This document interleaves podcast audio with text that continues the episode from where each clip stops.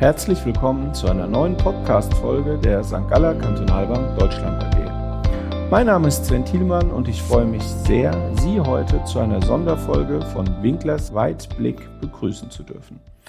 An meiner Seite sind Michael Winkler. Schönen guten Tag.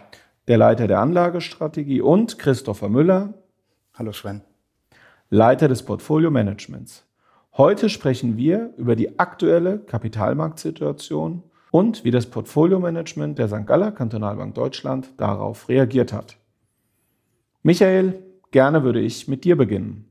Wie sieht es zurzeit an den Kapitalmärkten aus? Wir unterliegen ja sehr großen Schwankungen. Woran liegt das? Könntest du uns bitte einen Überblick geben? Vorsichtig ausgedrückt würde ich sagen, es geht turbulent zu, um nicht zu sagen in einigen Bereichen eher inzwischen sogar panikartig. Ähm, das bedeutet, die Aktienmärkte sind seit Jahresanfang deutlich im Minus, zweistellig deutlich im Minus. Also selbst ein S&P 500 knapp 18 Prozent, der Nasdaq-Index 27 Prozent, aber auch der Eurostox 50 liegt mit 17 Prozent im Minus, Asien zweistellig im Minus.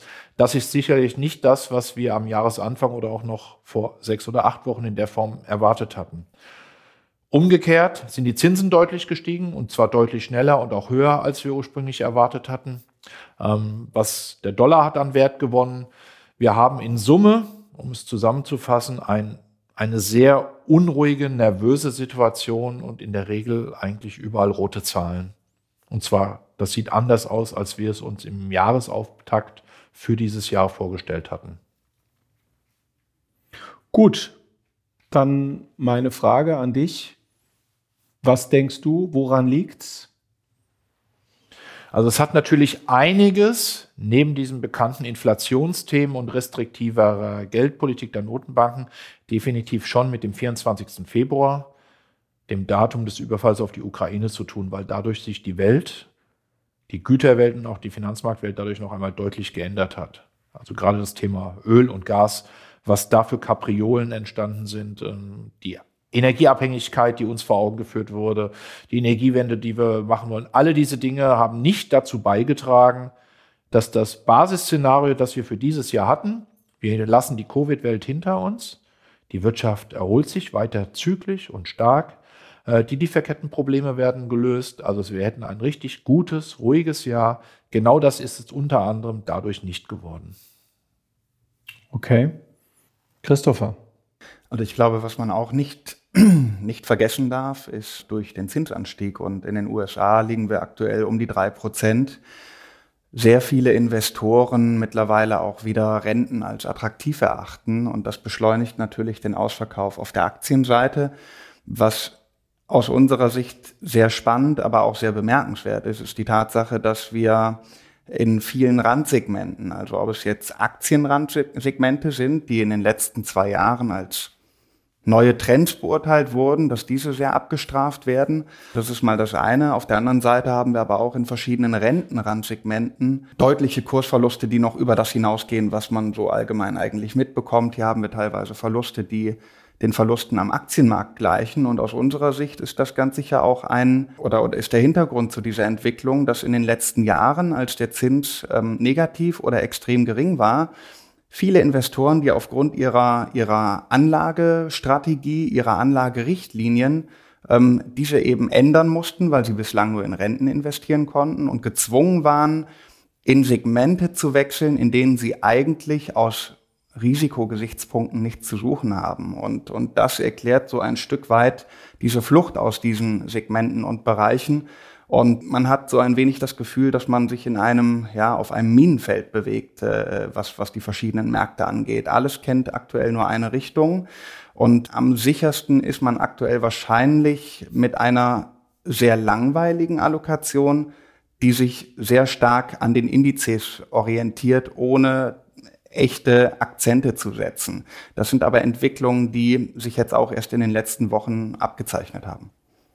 Gut, wenn ich jetzt mal als Beispiel mich Anfang des Jahres dazu entschlossen hätte, mich am Index Nasdaq zu orientieren, dann ist, würde das Status quo bedeuten, dass ich knapp ein Drittel meines Geldes verloren hätte. Da hast du recht. Also das ist natürlich jetzt auch nochmal ein, also ist ein sehr bekannter Index, aber wir dürfen auch nicht vergessen, dass hier nur Tech-Werte enthalten sind.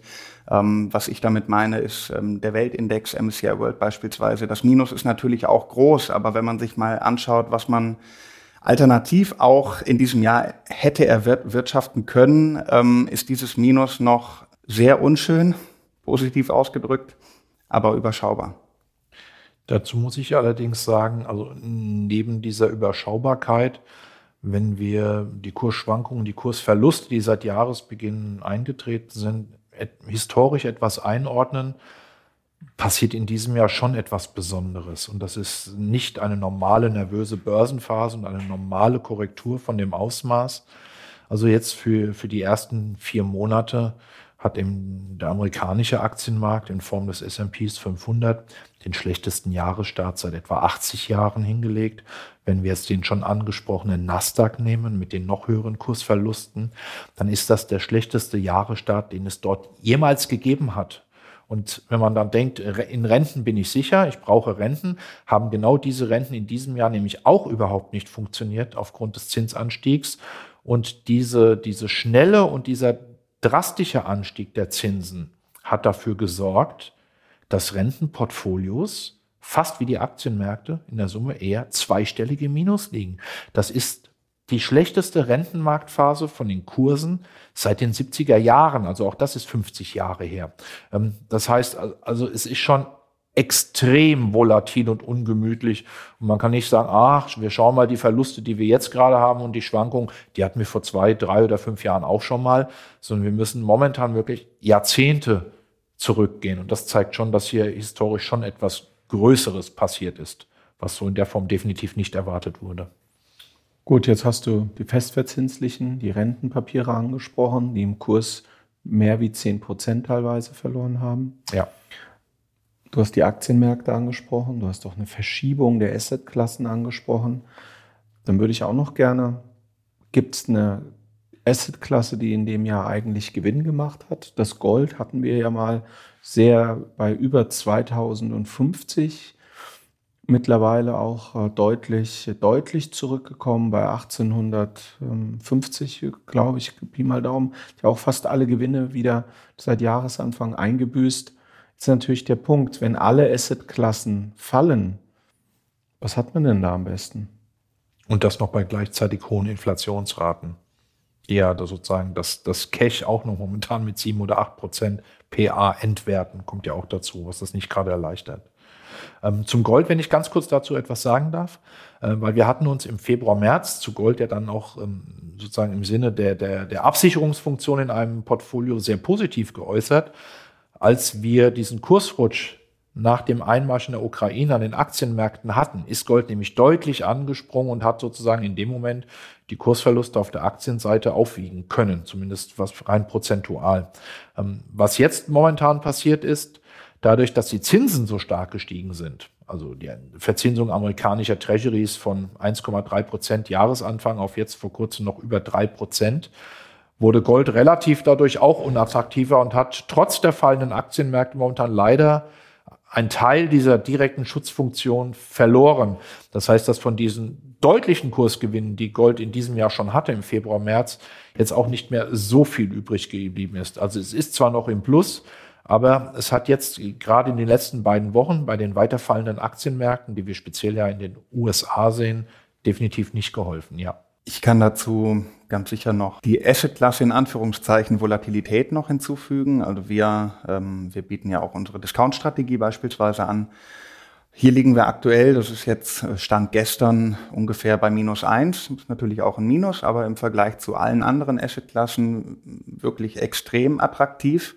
Äh, auch besser, ähm, als es auf dem, auf dem Konto stehen zu lassen. Und ähm, die trotzdem sehr gute Ausgangssituation, insbesondere jetzt in diesen Tagen. Zum einen daran, dass durch die sehr hohe Schwankungsbreite an den Aktienmärkten die Volatilität sehr hoch ist und einhergehend auch die Prämien, die ich in dieser Strategie dann äh, generieren kann. Und diese, diese hohe Prämieneinnahme wird mir in dem Moment helfen, in dem sich der Markt nur leicht beruhigt oder auch nur auf der Stelle tritt. Also solange wir hier nicht mit 20 Prozent in einem durchrutschen, werde ich hier sogar ein positives Ergebnis erwarten können.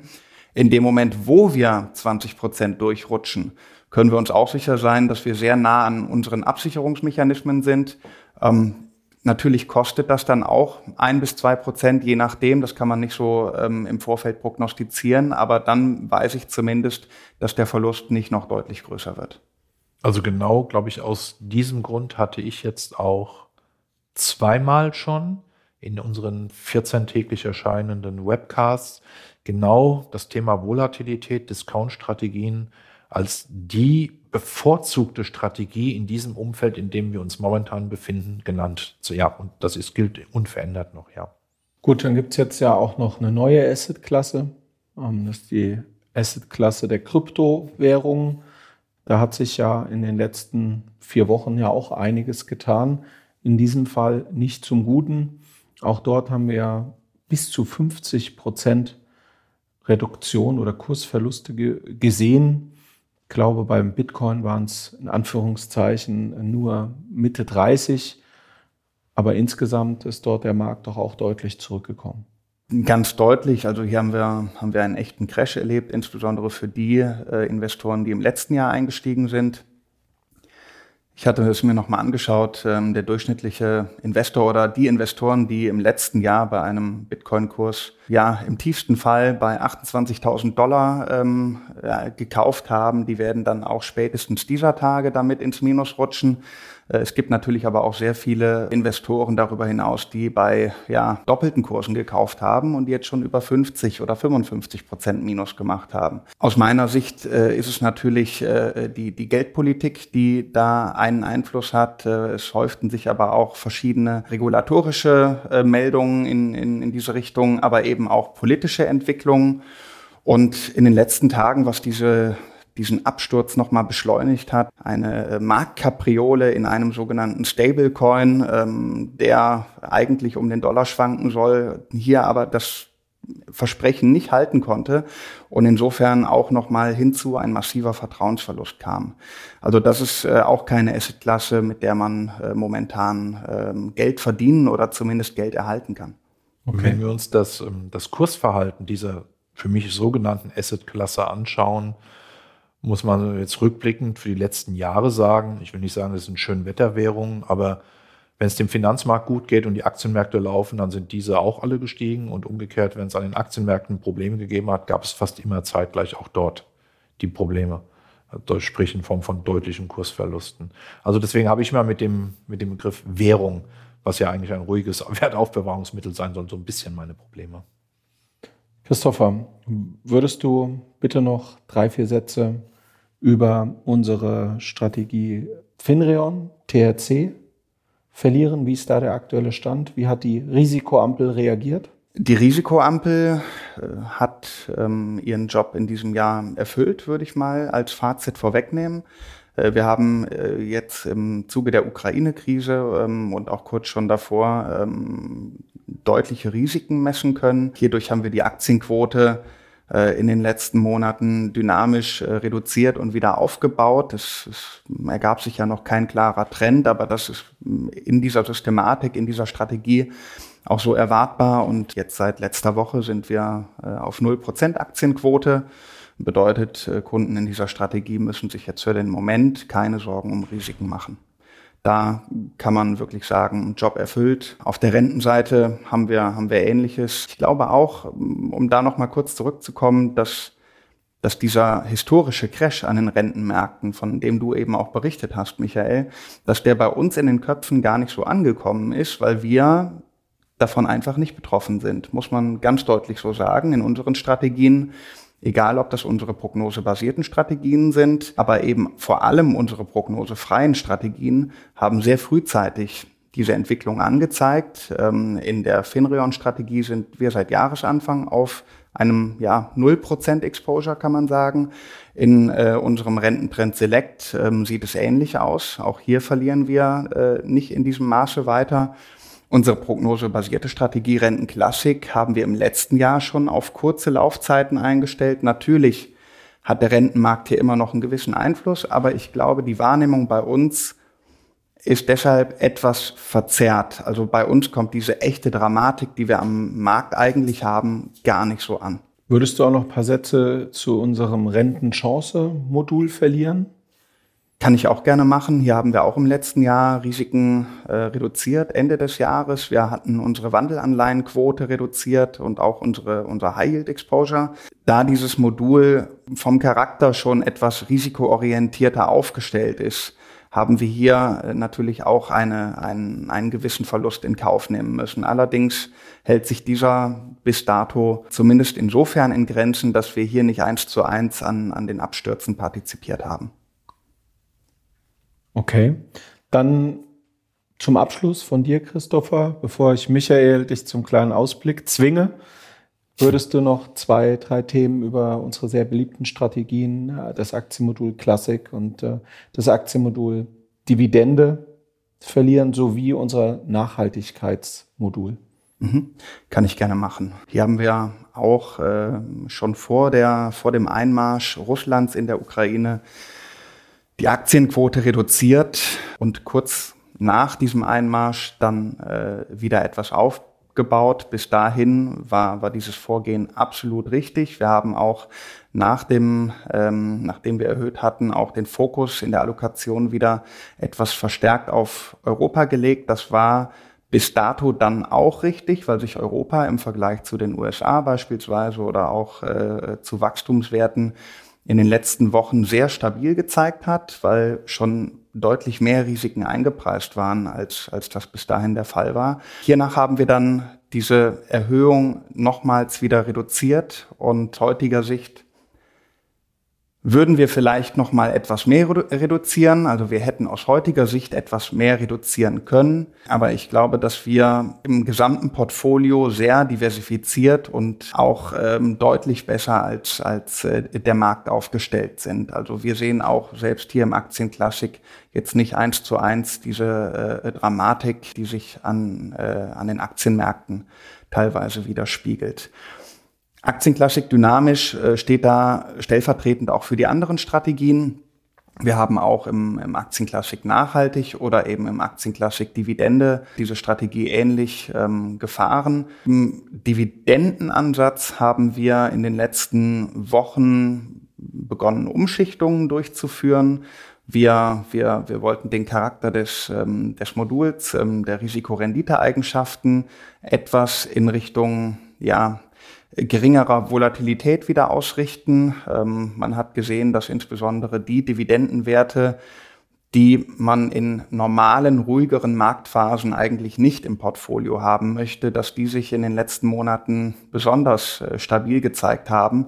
Und ähm, wir versuchen jetzt hier eine gesunde Mischung zu finden, um auf der einen Seite nicht durch Wachstumswerte zu verlieren, ähm, aber auch nicht auf der anderen Seite auf einen abgefahrenen Zug aufzuspringen. Vielen Dank, lieber Christopher. Michael, dann zum Abschluss von dir einen kurzen Ausblick, wie es weitergeht. Eine besonders schwierige Frage. Also wenn man jeden Tag mit deutlich fallenden Aktienkursen konfrontiert wird. Zwei, drei Dinge dazu. Fundamental sind die Belastungen natürlich deutlich größer geworden, als wir ursprünglich dachten. Ich glaube aber, wenn wir zum Thema Inflation kommen, dass wir, gerade wenn wir die in den letzten Tagen veröffentlichte Inflationsrate aus den USA gesehen hatten, 8,3 Prozent, nach im Monat davor 8,5, dass wir so im Bereich dieses Inflationspeaks sind und nicht mehr einfach weiter steigende Inflationsraten sehen, sondern hoffentlich bald sogar moderat fallende.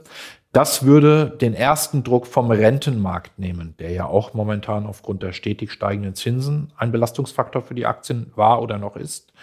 Die Renditen sind in den letzten Tagen schon kräftig gesunken aufgrund dieses eventuellen etwas entspannteren inflationären Umfelds. Also die zehnjährigen Renditen in den USA sind von 3,2 auf unter ja, 2,9 über 30 Basispunkte gefallen. Also wir sind unter drei Prozent. Unsere zehnjährigen Renditen für den Bund, der bei 1,2 lag, ist momentan auch schon wieder unter 1. Also das scheint sich zu beruhigen an den Rentenmärkten. Damit würde ein weiterer Belastungsfaktor für die Aktien wegfallen, was auch gut wäre.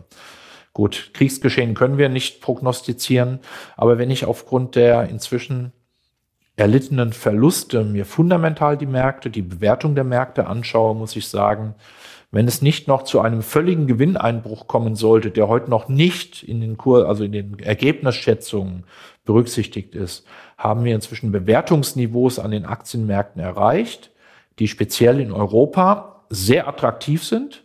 Also für den DAX sehen wir momentan ein KGV für dieses Jahr etwa von 11. Und selbst wenn noch Gewinnschätzungen vielleicht um 10 Prozent korrigiert werden müssten nach unten, dann hätten wir ein gutes äh, KGV von etwa 12. Das ist historisch betrachtet attraktiv. Und diese sehr teure Bewertung der amerikanischen Aktienmärkte, die für uns im letzten Jahr immer ein großes Thema war, hat sich deutlich normalisiert. Also der S&P 500 zeigt momentan ein Kursgewinnverhältnis für dieses Jahr jetzt von 17 und nicht mehr von 24 oder 25. Ähm, das bedeutet, von der Bewertungsseite sind wir zum einen entweder in normalen Regionen angekommen oder sogar schon in attraktiven Regionen.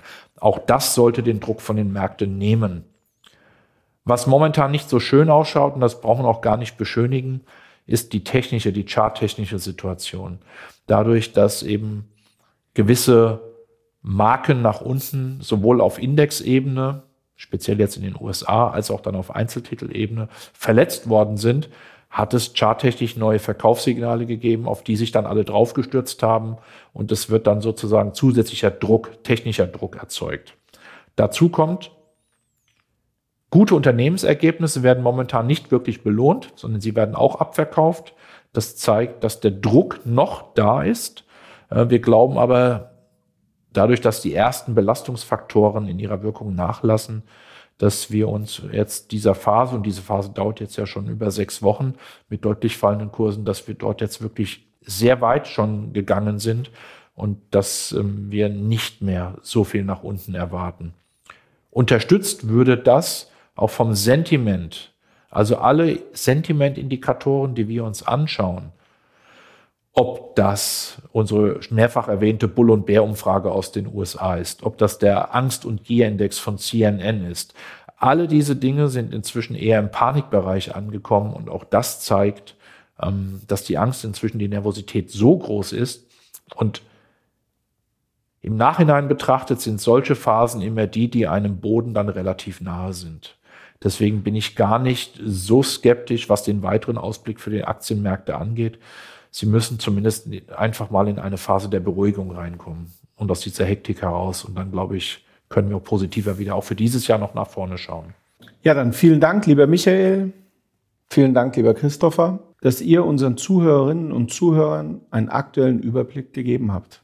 Wenn Sie nun Fragen zu diesem oder zu anderen Themen haben, dann schreiben Sie uns gerne eine E-Mail an podcast.sgkb.de.